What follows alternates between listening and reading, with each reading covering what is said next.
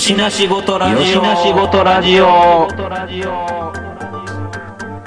よしなしごとラジオ。取り留めのないことにこそ大切なものが宿っている。そんな答えのない問いににじり寄るつれづれトークラジオ。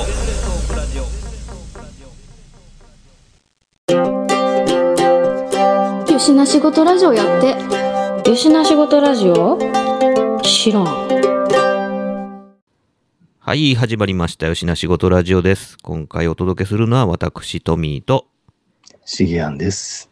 お願いしますよ。ろしくお願いします。明けまして明けましておめでとうございます。おめでとうございます。いやー、まあ、しげやんとは明けましておめでとうございますなんですけども、はい。ね、あのーどうでした？年末年始は。いや、もう、あの、当然年末は掃除ばかりして、うん。年始はもう1日から仕事ですよ。ご愁傷様でしたね。であの、僕の正月休みは今日から始まりましたよ。いやー、お疲れさんですなーいやー、どほんならもう何その、年末年始はもうただただもうなんか仕事のように仕事、仕事ちゃうわ掃除をして、そうですよ。28、29、30、31の4日間はもう、くたくたになるまで大掃除しましたよ。そうですか。まあまあ、ちゃんと大掃除するのね、僕、あのまあ、あのまあ、職場はもちろん大掃除しますけども、もう家の方は、あの、通常運転ですけどね、特に。まあまあ、でも今年引っ越したばっかりでしょ。ままあまあまあまあ、そうなんですけどね。だからまあ、大して生活に汚れもないでしょ。うん、まあまあそうなんですけどね。なんか、うん、ルーティン的にやってるだけのことしかやってないっていうような状況ですけどもね。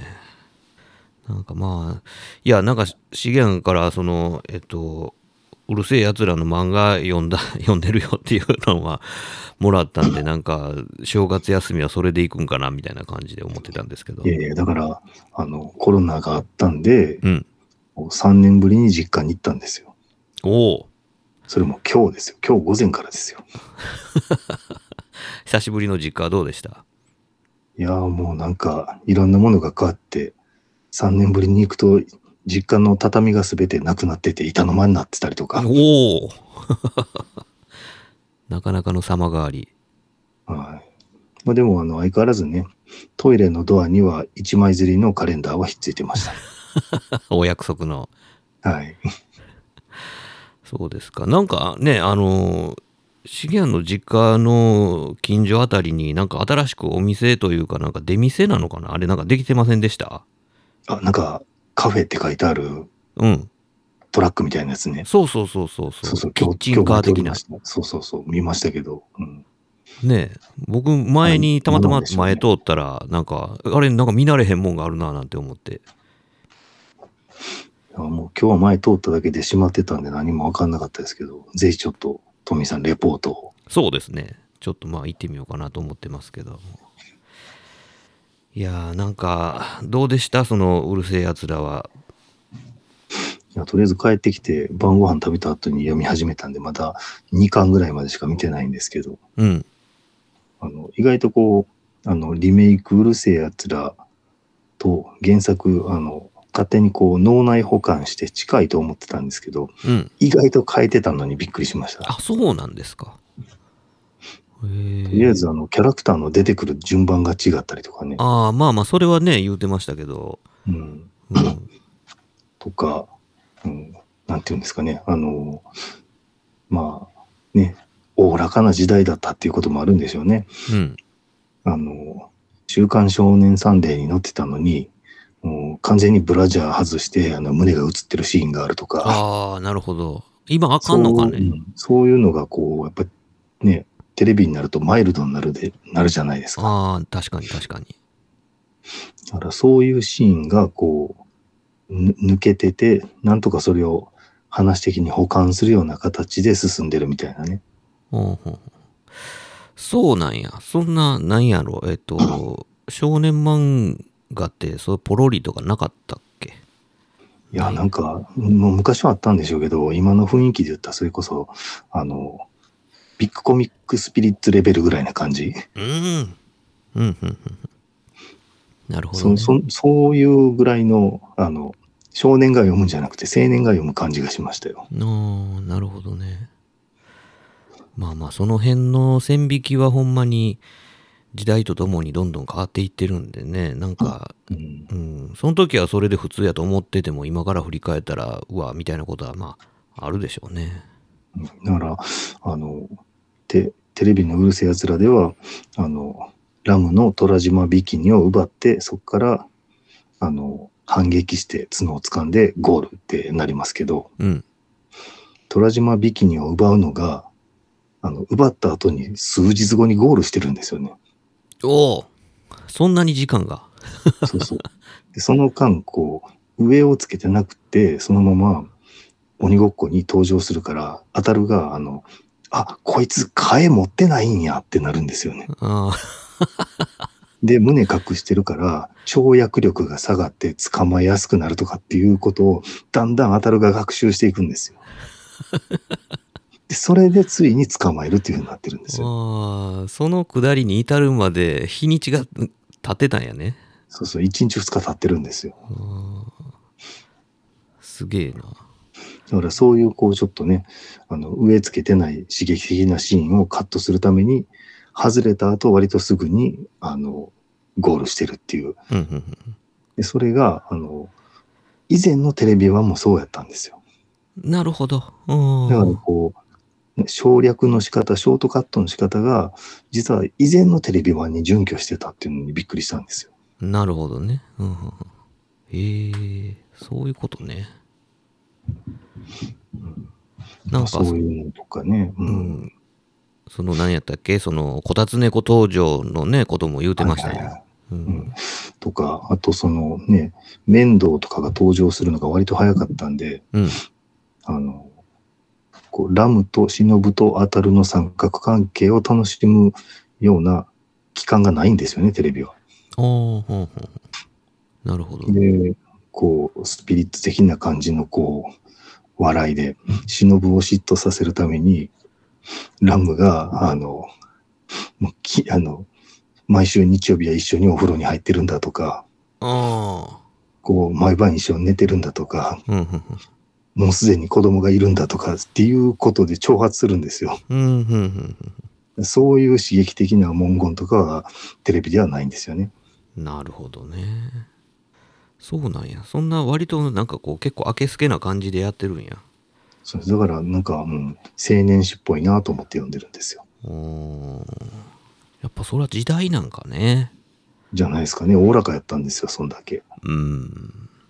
そうか。まあでも、なんやろ、それ、さ、その、まあ単行本が発売される時にはもうすでになんか人気コンテンツやったんかね。まあ、単行本出てから、少ししてから人気になったんじゃないかな。うーん。多分テレビを入り口にして、うちの妹は買ったと思うから。一巻の初版が昭和55年って書いてて、うちが買ってるのが58年やったから、はいはい多分はい。3年後ぐらいにアニメになってるんだと思ああ、ははは。そうなんや。それぐらいタイムラグあるんや。う。と思うんやけどね。あの、当初はその、週刊の毎週の連載じゃなかったから、ああ、そうなんや。話、話の溜まり方が、こう、1年でね、50回分溜まるっていう感じじゃなかったんですよ。うーん、なるほどね。ある程度ストックがあってからじゃないと始まらへんもんね。うんうん。そうか。いや、今もうなんかさ、その、まあ、同時進行は言い過ぎやけどさ、割とそんな感じでなんか進んでいって、えー追いついたらちょっと一回お休みしてみたいな、うんこうテレビアニメとその漫画とがもう二人三脚みたいな感じでやるのが多いでしょ？まあ、そうしないとね、あの、キャプテン翼みたいにいつまで経ってもゴールにたどり着かないっていう、そういう粘り方せんなあかんじゃないですか。地平の彼方からゴールが湧いてくるからね。そうそうそうそう。まあ確かにそうですね。なんぼほどこの子らが喋りながら走るんやろみたいなね。そう、シュート一本打つまでの間に回想シーンとかいっぱい入ってね。いやまあそれが半ばギャグみたいになってちょっとおもろなってきてたんですけどね。ねあの、何でしたっけ、足立みつるのタッチもね、あの、一体いつまで試合すんねやっていう。ネット8ヶ月とかね、そんな感じじゃないですか。確かにね。まあまあ、それはもうなんかこう野球漫画あるあるなんじゃないですか？その水島真司とかもしかり。それね。うん。なるほどね。まあそういう、だから、ある程度、まあその、なんていうか、軌道に乗ってからじゃないと、まあアニメ化されへんかったのが、今はもうほんまに、これはいけんじゃねって思ったらもうすぐさまもうアニメ化にゴーサインみたいな、うん、感じになってるのは、やっぱだいぶちゃうところではありますよね。だからまあなんかね、一番こう、人気があるっていうか、ノリに乗ってるところでアニメ化して、で、アニメも人気を博するんだけど、追いついたところで、2、3年間、タイムラグが空いたりするとかね。それでこう、あの、人気が冷えちゃったりっていう、そういう、あの、マイナス面もあったりしますね。うん、うん、うん。その間どうつなぐかみたいなんで、いろいろ苦心してあげく今みたいな感じになってるのかもしれないですね。うんう。そうですか。なんかその、こう、絵の古さとか、そういうのとかやっぱ感じます？まあね、今の絵からすると、うん、やっぱり青年誌、あの、劇画塾ってとこに入ってはった人だけに、うん。あの、今よりはこう、うん、可愛らしさが少ないような絵かなっていう感じがしますね。なるほどね。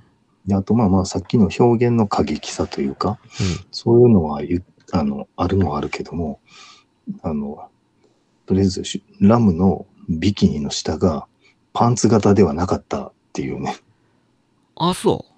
短パン型やったんですよ。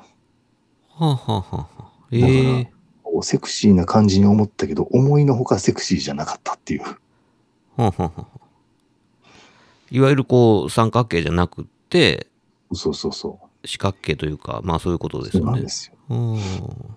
えだからえ今のテレビのやつの方が実は露出度が高いんですよ。ええそうなんや。もうなんかもうそのイメージしかないけどね。そうなんですよね。なんかもうすごいこう過激だったイメージしかないんですけど。うーん。そうなんや。まあ言うて僕かってもう漫画の運は見たことないからね。ほぼ。多あ分あ、。そうですか。うん。そうやね。アニメしか見たことないね。ほらまあ昔のアニメの方も一応短パン型なんですよ。あ、そうなんや。うん。全然印象残ってないな、そんな。まあ、だからこう、まあ、アニメ化されるに至って、ある程度だからこう、線が整理されたりとか、誰が描いても、まあ、同じように見えるように、まあ、うん、キャラクターが、キャラクター造形がね、まあ、あの、整理されるじゃないですか。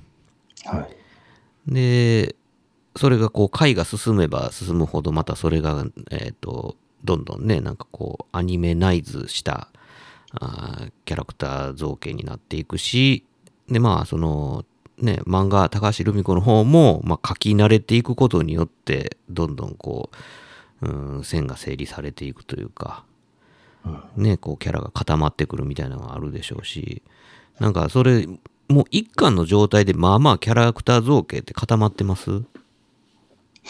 いや、あの、より洗練はされていきますね。うーん。だから、それ、それこそその後の、あの、メゾン一国だったり、ランマ2分の1だったり、出てくるようなキャラクターの描き方に徐々に近づいていってるっていう。うん、うん、うん。あの、なんちゅうの、えっ、と、あの、ダッチャバ、しゃべりあるじゃないですか。はいはい。はもう最初からしてます？あ、最初からですよ、あれ。ああ、そうなんや。なんかだんだんこう、それが極まっていくんかなと思ったら、意外と最初のスタート時からダッチャやねんな。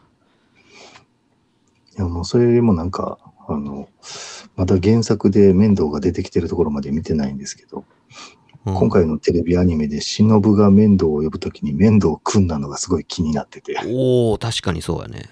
前作は面倒さんなんですよね。ああ。なんやろ、そこに何何がしかの配慮が 介入してんのやろか。まあなんかひょっとしたらこう原作は組んで書かれてたのかもしれませんね。ああ、なるほど。へえ。そういう細かいところに実はなんかこう違いがあるんやね。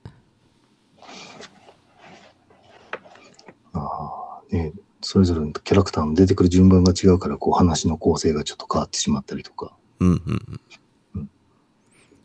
なんかその、まあ、うるせえ奴らとかに、まあ対応されてるというかね、なんか、あの、突っ込む時のね、あの、ワードとかにね、あの、まあ、お主とか言うじゃないですか。ああれ、だからまあ、あの、いわゆる、こう、高校生学園ものの中で、その、お主とかっていうことってあんまないじゃないですか。あ。ああ。でもあれ、でも、お主って言ってるキャラクターは、多分、あの、物語中二人しかいないんですよ。あ、そうなん？え、チェリーと桜さんしかいないんですよ。あ、そうなんや。他の人たちは普通に、こう、お前とかああ、っていう感じなんですよ。そうなんや。なんか、みんな言ってるような気がする物語中の、うん、物語中の高齢者だけ言ってるっていう。ああ、そうか。いや、なんか、何々しとろうがとか、ああ、それは言ってるかな。言ってるイメージすげえあんねんけど、まあ、どこまで正確か分かれへんけど、なんかその辺に、な、なんなのって、すごい引っかかってたなと思って、初期。ああ、でもその辺はその作者の年代とかが絡んでくるんじゃない？そうかね。あのーなんていうのかな。もう、最初期のね、あのーうんオタク喋りというかね、はいはい。あの、まあ、こう、自分のことを拙者って言ってみたりとか、うん。なんとか、なんとかでござるよ的な、なんかまあ、あの、服部くんじゃないけど、なんかそういうさ、なんかこう、ちょっとこう、持って回った、セリフめいた言い回し方をする、ちょっとこう、気持ち悪いオタク文化みたいなんてで、こう、最初期に、なんか見、見られた、あの感じの風情っていうのが、なんかそこはかとなくそこに漂っているような気もしないではないなっていうのをちょっと今思ったんやけど。ああ、まあそういうところとか、例えば、こう銀英伝の好きな人が、ケーラはとかって言ってみるとかっていう感じに。どこで使うねん、そんなん、みたいなね。まあそうそうそういうのは、うん、そういうこうね、あの、熱狂的なファンが使ってたワードっていうのはあるんかもしれんけどね。うーん。なんかね、なんかそういうのが、その、まあ、高橋留美子の漫画の中に、ちらほら見えたような気がするなと思って。うん特になんかこう、ツッコミのワードの中に、そういう、なんかわざわざ古風な言い回しを持ってきたりとかしてたような気するなと思ってね。なんかあれが、なんかそういう、こう、ルミ子節みたいな感じになってんのかなと思ったり。うん。でもなんか僕の中に、そのこう耳に残ってるっていう状態やから、つまりその、アニメーションの中での、あの、セリフ回しやから、その原作漫画の中でもそういうセリフ回しをしてんのかどうかっていうのをちょっと知らんしなと思って。ああ、まあでもひょっとしたらこうね、吹き出しの中には、違うって言ってるだろうがって書いてるかもしれへんけど、うん。古川敏夫が喋ると、違うと言っとろうがって聞こえるとかね。うん。なんかそういうちょっとしたアレンジが入ってるかもしれへんよね。うん、そういうところあるかもしれんね。うん。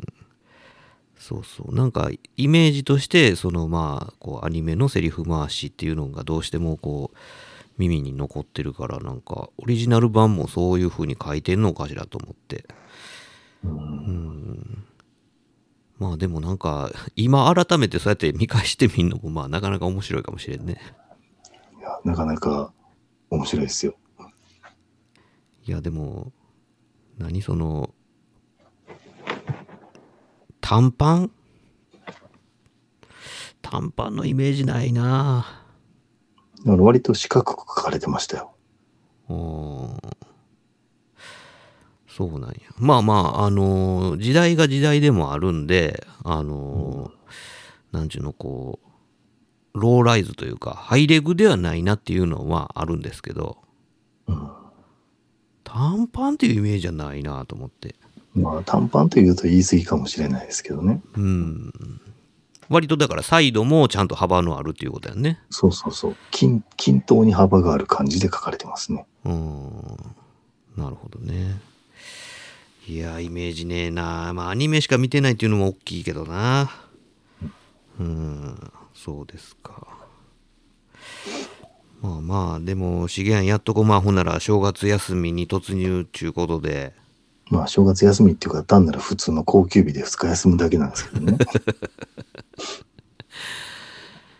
ねえ、まあ、今日今日はね、あの実家に行くっていう用事がありましたけど、うん。完全フリーは明日だけなんですよ。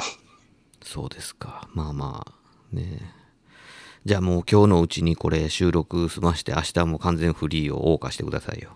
はい。まあ、とりあえずね、今日は実家に行ってきて、妹が、あの、名古屋までゲルハルト・リヒター見てきたって言ったんで、その話をちょっと聞いてきたりとか、おそうですか。で図録も見せてもらったんですけど、うん妹に聞いて、これってやっぱり現場で見んと意味ないやろ？って言ったら、そうやなって言ってました。ね。だろうね。リヒターはそうだろうね。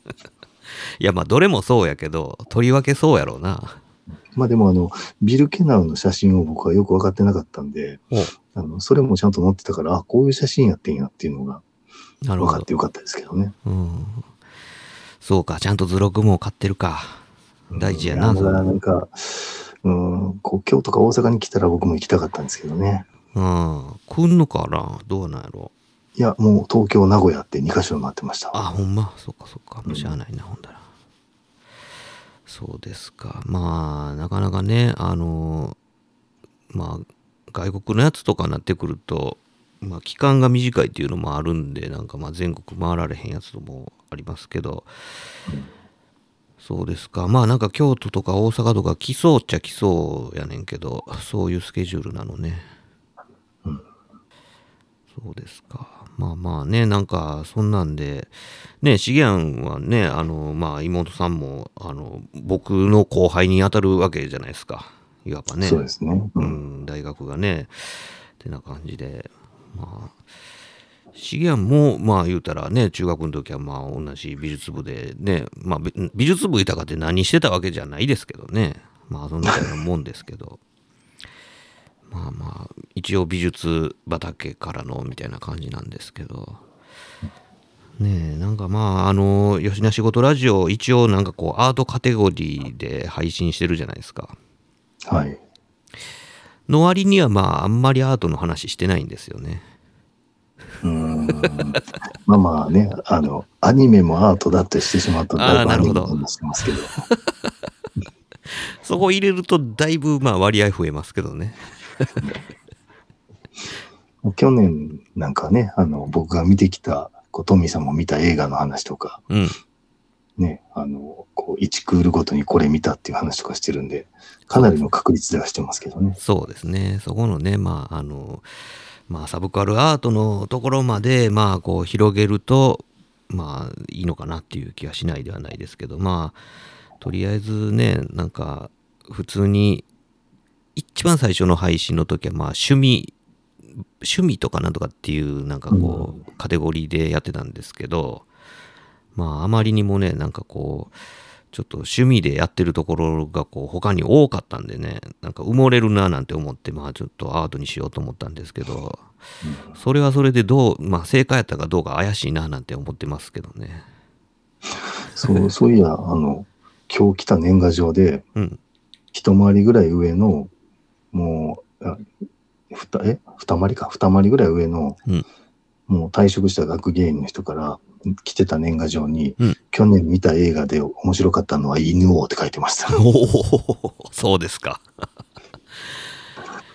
いやまあねその古典古典も古典のねまあねそのモチーフを新しい形でなんていうかこうリプロダクトするっていうのってまあ昔からあるっちゃあるんですけどまあ近年結構そういうとこ意欲的にやってる作品があってで見たら見たでなんかその意図もそうですけどやっぱりその古典の再発見につながるみたいなところもあるんですごいいいことやなって思いましたけどね。えーか過去ではどんなんですか ?SF 最遊記スタージンガーですか？いやまあそれもありますね。SF 最遊記スタージンガーの話ちょいちょい出てきますね僕らの間で。いや、でもまあそういうのもそうですよ。で、あの、まあ繰り返し繰り返しなんかその、ね、日本でその三国志絡みのやつこするじゃないですか。はいはいはい。っていうのもまあ一つでしょうし、うん、なんかまあ、ねえ、まあ昨今、その、えっ、と、まあ武将ものでもなんかちょっといろいろね、あの、実は女の子やったとか、なんかそんなんもあるし、あとなんかこう、刀だけフィーチャーしたやつとかもあるじゃないですか。はいはいはい。ねそんなんでなんかこう謎のブームを引き起こしたりとかしてるのもまあまあ一応なんかその古典の再発見につながってるんやとすればねまあそれはそれなんかななんて思ったりしますけどねまあ入り口はね、それでも全然ね、いいと思うんでね。うんまあさっき言ってたそのまあ銀河英雄伝説買ってまあこうリブートじゃないですけどまあ作ってるじゃないですかあねあれまあ古典じゃないですけどあ。ああ、でもあれはなんか絵の美しさは前のやつの方がいいかな、僕は。いや、それはね、なんかね、あの、思ってしまいますね。うん。うん、こう、奥田祭りの美麗なキャラクターデザインが動くっていうのが。そうですよね。いや、ほんで、その、まあ、なかなかの和数でありながら、そのクオリティのばらつきがほぼないっていうのも、それは結構すごいことですよね。しかもウィークリーセルビデオやったんでしょ？うん。驚異的ですよね。ねえ、手書きのセル時代であれをやってたっていうことがね。まあ、その当時は大して思ってなかったんですけど、よくよく考えるとなんかとんでもないことをやってのけてるな、みたいな感じなんでね。まあでもね、若干こう VHS の販売のビデオが値段が下がった時期で、うんあのパトレーバーが出て、ガンダムの0080が出て、ああ、それぐらいの時期か。そうそう。で、その後に銀英伝っていう感じやったんで、お、毎週セルビデオが出るなんてなんですごいなんや、すごいんやと思ってびっくりしましたよ。ああ、そっかそっか。なんかその時代性考えるとそういう感じになるか。だからそれまではそのね、あの、7、8000円とか1万円とか平気でしたのが、パトレーバーとか、あの、0080で、ブロックバスターって言って、5000円切るような感じでね。うんうんうん。そうですね。よしな仕事よしな仕事レディオ確かにな。なんか0080をね、なんか、この間、アベマかなんかでやってたのかな。ほうほで、もうしまいの終わりがけのとこだけ、なんかまあ、あの、たまたま見たんですよね。う。はいはい。うん。で、なんか、えっ、と、もう最終決戦みたいな感じのところだけ見たんですけど、なんか、こんな話やったっけ？ってほとんど覚えてなかったんですよね。ああ、そうですか。いや、あの、よかったら見直したらすごい面白いですよ。僕、ここ2、3年で初めて見たんですけど、うん。あの、6本一気に見ちゃいましたね。あれは映画ですね。ああ、30分で話切ってるけど、あの、投資で見たらもう完全に3時間の映画として作られてますね。うん。確かにね。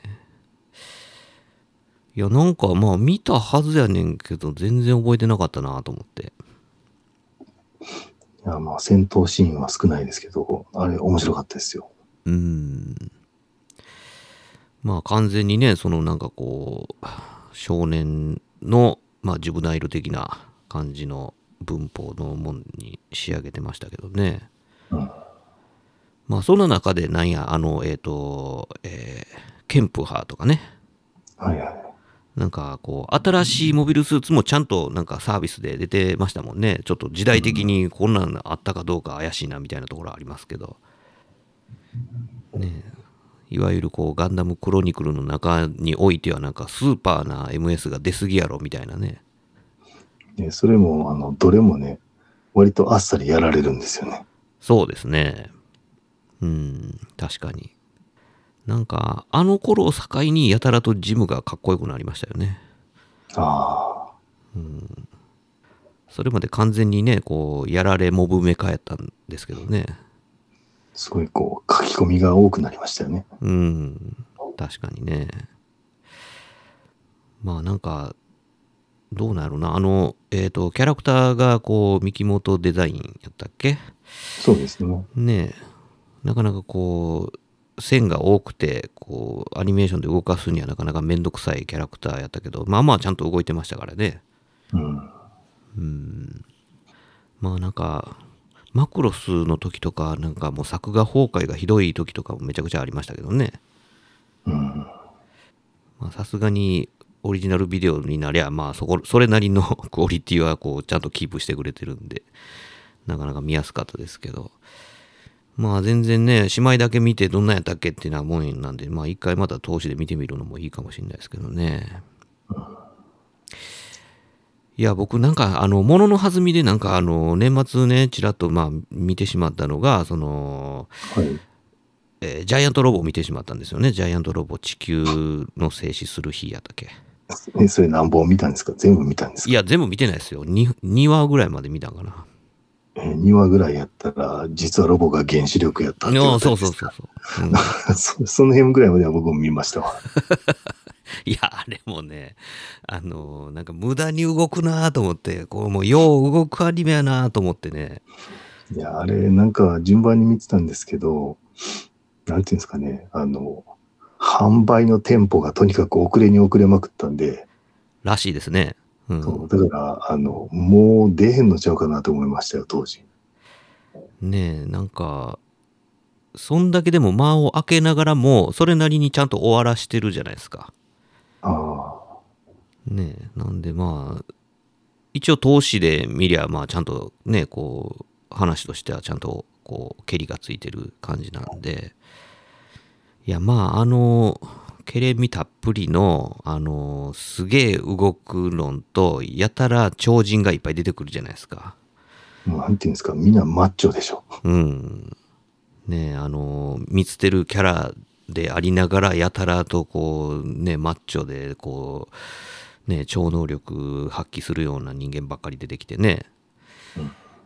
うん、いや、まあ、それがこう、なんか画面狭しと、こう、動き回るのを見てるだけで、なんか、なんやろ、話は割とどうでもよくって、うん、なんかその動きと、あの、こう、見栄を切るうそのポージングなりあとセリフ回しなりがこうちょっと気持ちよくなるなみたいなね。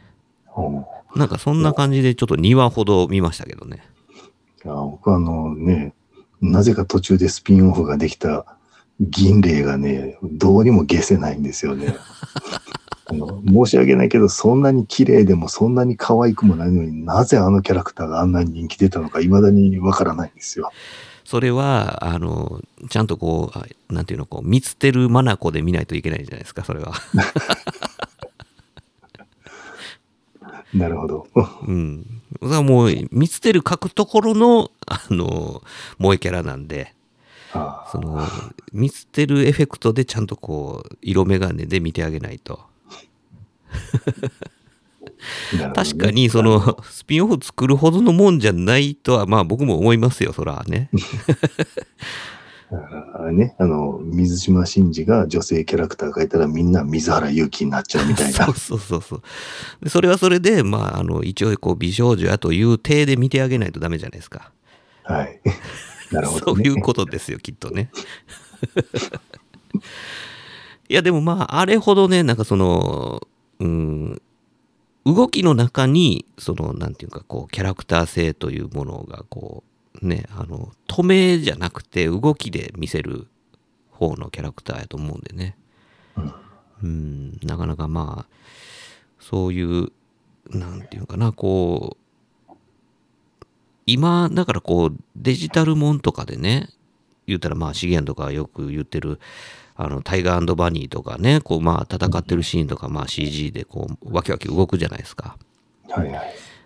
あのめっちゃ動くなっていうのとはまあ全然違う画面狭しとなんかこう遠くに近くに右へ左へっていう動き方っていうのはやっぱこう手書きセルアニメの時代に培ったなんかこうすげえあのなんていうかなこうパースやデッサンとしてはなんかはちゃめちゃになってるけどただただ見てたら気持ちいい動きみたいなねはいはいはい。うん、なんかそういうのの、まあ、かなりこう、うトップオブトップまで行ってた時代のやつちゃうかなと思って。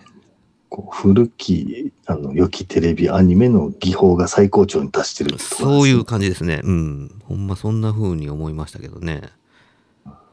うん。あとなんかあの、えー無駄にもったいぶる感じとかね。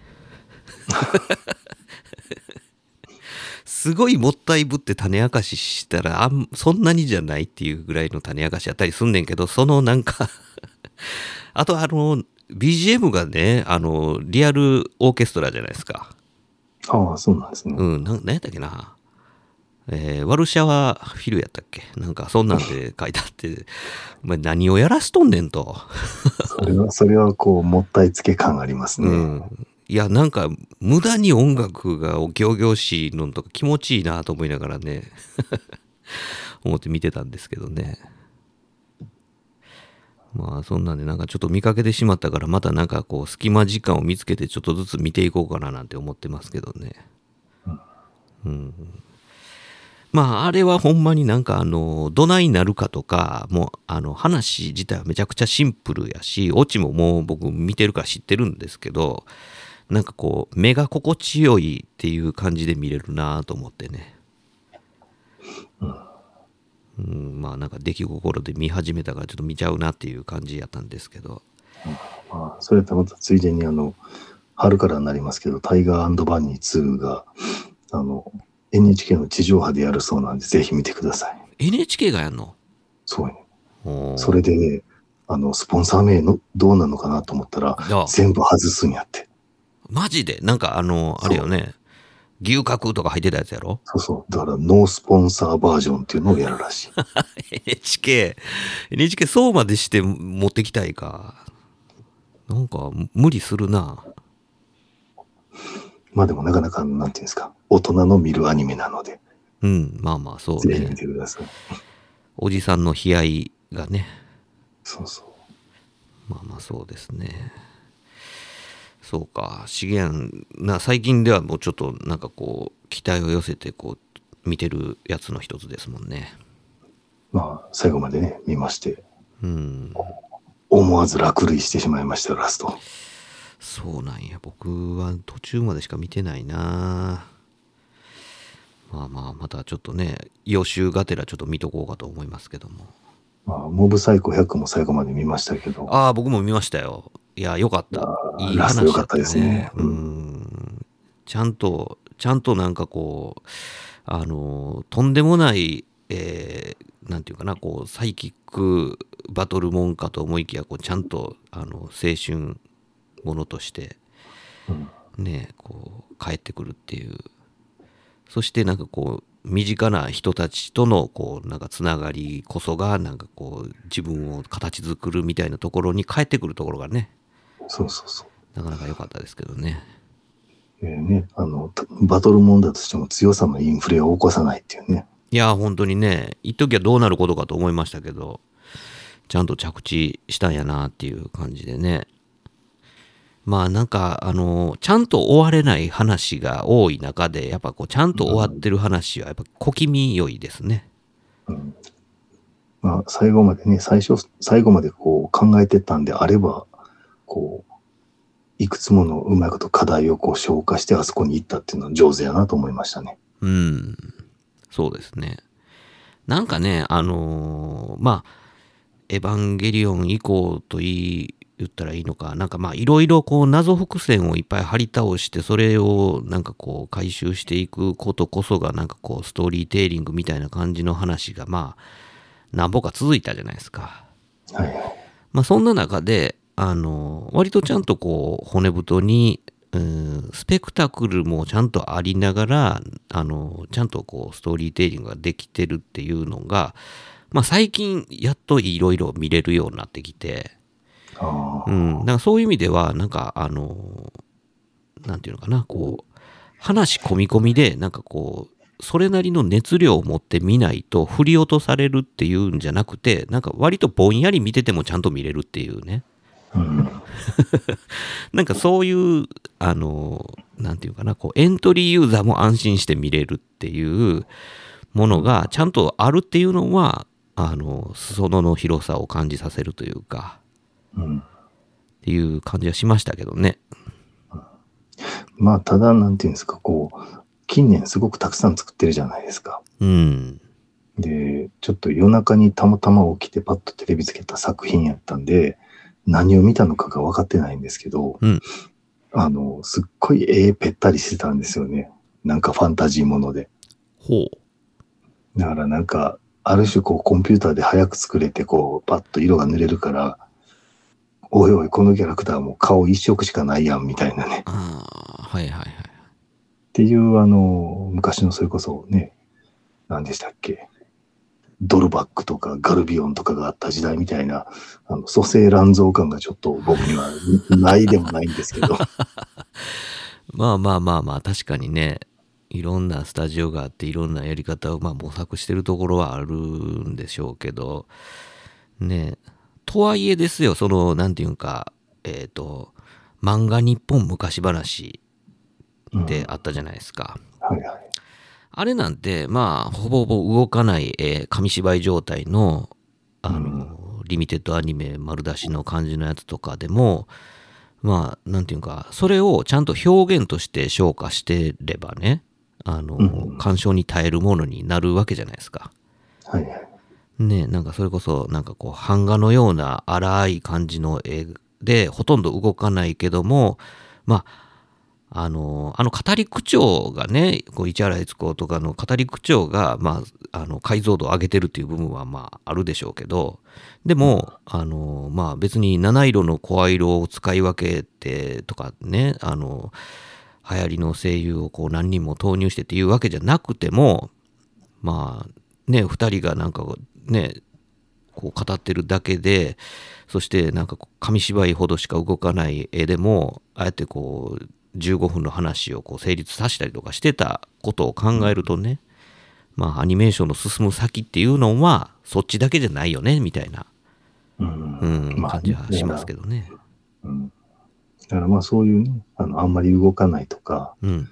こう書き方がどうだっていうのはもちろんあるんだけどもっていう話ですよね。うん、そうそうそう。そそれをこう逆手にとって、それこそモブサイコ100なんか下手馬な感じじゃないですか。うん、うん、だからこう絵のこうね、かっこよさ、可愛さで見せるんではなくて、あの、ストーリーでぐいぐい引っ張っていくでしょ。そうですね。うん、っていう方向もありの、こう、超絶美麗な絵のやつもあり、うん。すごくよく動くのもありで、ええと思うんですけどね。そうですね。やっぱそういう幅がいろいろあって、うん、いいとは思うんですけどね。ねこう、ちびまる子ちゃんが巡り合い空並みのこう、あの書き込みをされても困るじゃないですか。いやな、そんなすごい、ま、なんか回り込むカメラワークとかされても困るしな。そう。顔色だけで4色あるよ、みたいなやったらね。あんなペタッとした絵なのに、どういう立体感ってなるじゃないですか。そうね。まあ、だからそれ、まあ適材適所ですよね。だからまあそういうアプローチがあってもいいし、まあ時にはそういう、ね、ポプテピピックなんてはそれをね、まあいろいろ、うんいろんなパロディをすることで、まあそうやって見せてるのとかもありますけど、そうですね。うん、だからまあ、アニメーションの可能性としては、そうやってまあ 3D でこう書く、コンピューターグラフィックとして書くっていうところで追求するのもあるでしょうし、まあ依然としてその 2D としての、うん、絵の、まあ、密度感で攻めるところもあれば、もうほとんど図にしか見えへんような絵やけども、なんかこう話がグッと入ってくるとか。うん。っていうまあいろんなやり方があるっていうところにねあのなんかやっぱその文化としての分厚さというかね、うん、っていうのがこうあるんやなと思うとまあもちろん好き好きはあるでしょうけどまあいろんなアプローチの仕方があるっていうのがやっぱその強みにもなっていくやろうなって思いますけどね。そうそう、今日ね、なんか、えーいつだったか、ちょっと、ウッチーさんとトミーさんと話題にしました。うん。ボルテス5の実写。おおそうよ。あれね。うん。あのフィリピン高で実写であれだって何十話とかってなってなかったっけ ?80 話やったっけ？なんか書いてあったけどね。ほうなんぼほどやんねんと思って。ととりあえずね、主人公たちの顔がねうん、濃い濃いんですよね。いや、でも、あれが、でも、あの、昭和の男前とか、ああいう感じやったじゃないですか。で何よりもね、プリンス・ハイネルが僕から見て男前に見えないのがちょっと悲しいですそね。こはね、まあ、いろいろね、ご意見はあるでしょうけど、プリンス・ハイネルは、あの、なんていうんですか、ベルサイユのバラのオスカル並みのこう、美しい感じでいてほしいんですけど。まあ、ね、まあ、だからといって、なんか、あのー韓国アイドルみたいな感じの出てこられても、まあ、これは困るじゃないですか。まあまあね、まあ、うんあの、ベルサイユ宮殿がこう完全バックアップで、ベルサイユのバラを撮影したことあるんですよ。映画で。レディー・オスカルっていうタイトルのが。うん。大こけにこけましたけど、そうなんや、そんなんあったんや。そうなんですよ。黒歴史状態やな、それ。そうですね。うーんいやまあそういうね実写化のまあ良し悪しみたいなやっぱ出てくるとは思うんですけどでもそれこそそのまあロボがめちゃくちゃ動いてるじゃないですかそのデモのやつ見ましたけどああムービーうーんねなんかパシフィックリムみたいな感じの質感でガッシャガッシャ動いてましたよ、でしかもね、なんていうんですか。細かく書き込みをしてるけども、当時と同じロボットじゃないですか。そうですね基本ラインはそのまんまうん。うん。ねえそんなにボルテス5人気あったんやって思いましたけどね。まあね、あの、どこだかでグレンダイザーが人気があるっていう話は聞いたことありましたけうど、ん。フランスだかなんだかやね。うねん。ねほんでなんか、どこやったっけ？中東のどっかに、めちゃくちゃでっかい、えーグレンダイザーのなんか、像というか、もうた立ちましたね。うん。っていうのもあって、いや、日本のアニメーションコンテンツがそうやってこう世界にどんどんこうね、浸透して、それのフォロワーがそうやそういうことになっていってるっていうのは、なんでしょうね。なんかまあ、あの、ディズニーじゃないですけどね。うん。うん、なんかそれ並みになんかこう資本を動かす、うん、コンテンツになってんのかなと思うとねそれをディズニーはもうがっつり自分らが回収する術も込みでプラットフォーム化してるじゃないですか。はいはい。日本のそういうのってなんかどこまでちゃんとこう回収の見込みがあるのかそのボルテスかってねちゃんとこう日本に対して何かがあんのかあれどこがスタジオなんやろボルテス5どうなんでしょうね。東映動画とかなんですかね。かななんかそういうのとかはまあどういう風なライセンスの扱いになってんのかっていうのはねまあ多分ディズニーほどは取れてないでしょううん。ねえまあそういうなんかやり方とかっていうのもあの上手にあのあまりこうなんかがめついて思われへん程度に上手にできるようになれば日本もコンテンツ産業であの上流のに立つことができるんちゃうかなと思ったりうん。しますけどね。まああの、えっ、と、シティーハンター、フランス版シティーハンターでしたっけ、はいはいはい実写のやつあったじゃないですか。はいはいあれ、なかなかようできてたし、おもろかったからね。あれはね、ようできてましたねう。ん。でしかもこうね、あの、下品なもっこりの部分をどうやってこう、フォローするかっていうのを、こう、あの、惚れ薬を飲んでしまって、男性に惚れてしまうっていう表現で、うまくいなしましたね。ジェンダー的にも問題ないように持っていったっていうのがすごいなと思いましたね。あれは見事やったね。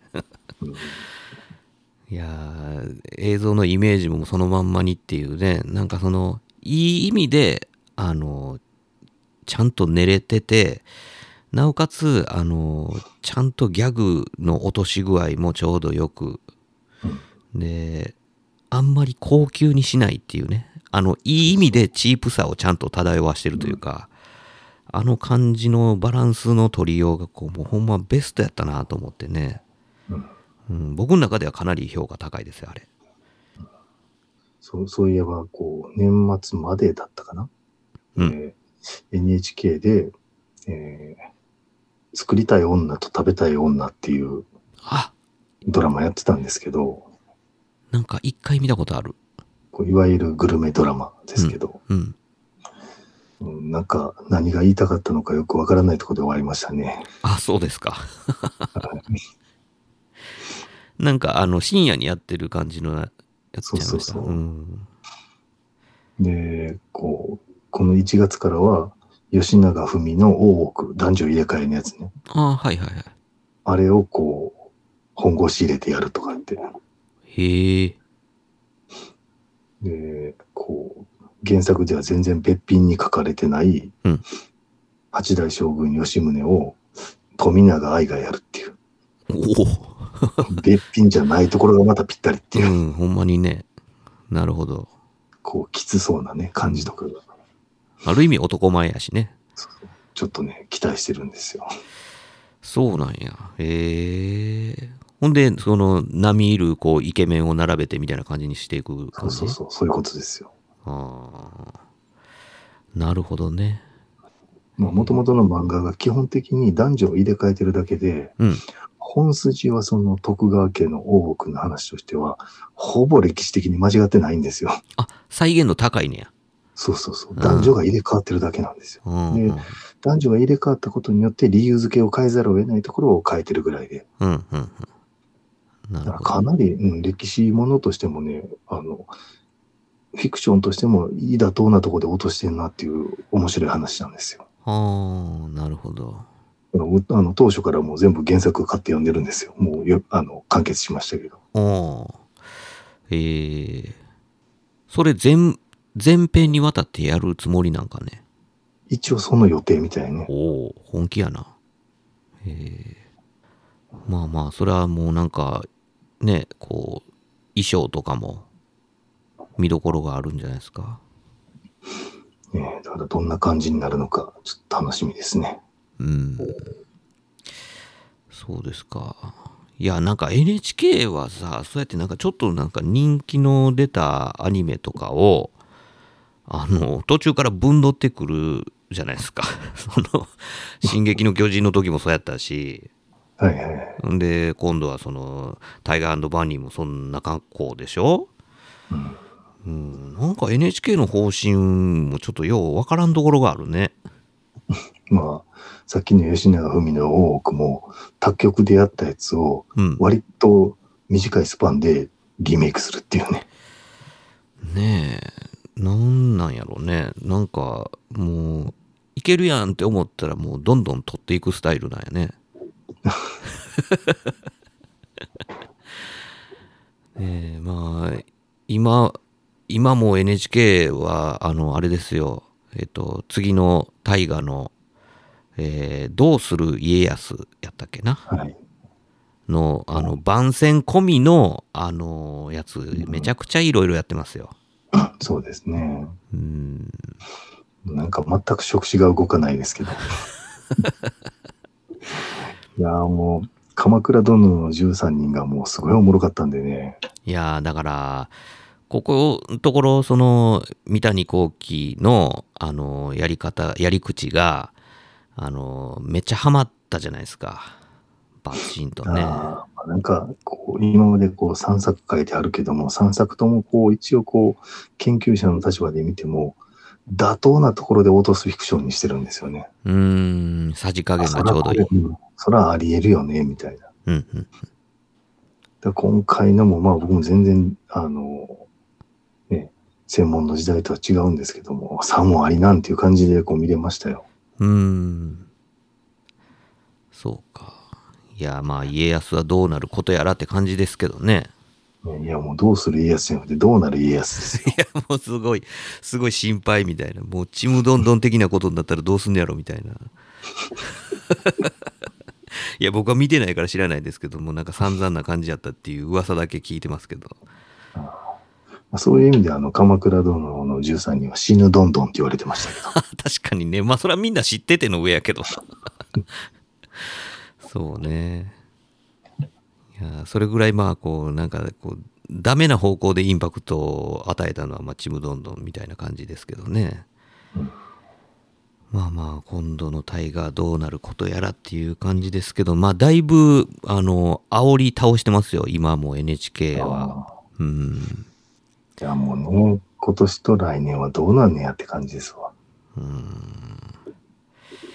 いろんなね、いろんな番組でゲストにそうやってもうなんか家康絡みの人を引っ張ってきてはもうなんかちょい見せちょい見せてやってますけどね。うん。うん。なんかちょっとだいぶわちゃわちゃした感じにはなるんやろうけど、こうおもろいんかどうかはどうなんやろうなみたいなところがちょっと不安感をちょっとこう煽る感じになってますけどね。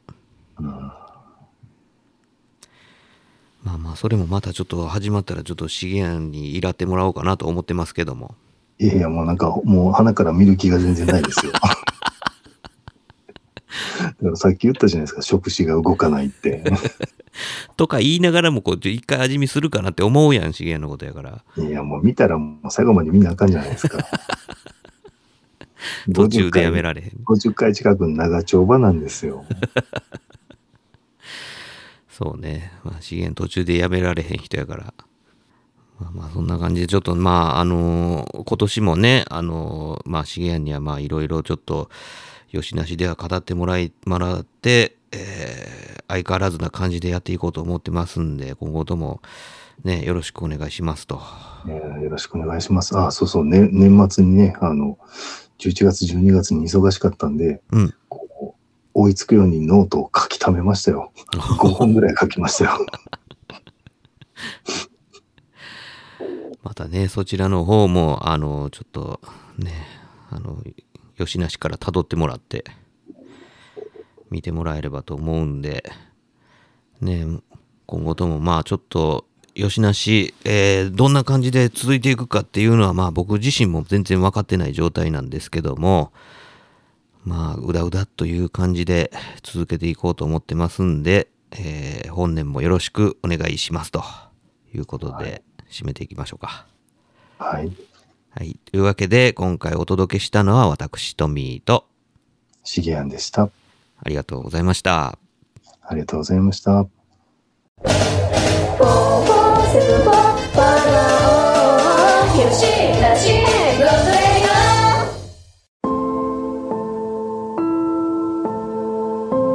吉な仕事ラジオではお便りを募集しております。メールアドレスは4474510アットマーク Gmail.com 数字で4474510アットマーク Gmail.com まで。質問ネタご意見何でも構わないのでどしどしお寄せください。お寄せください。というわけで吉な仕事ラジオ今回はこれまで。続きは次回の講釈で。よろしく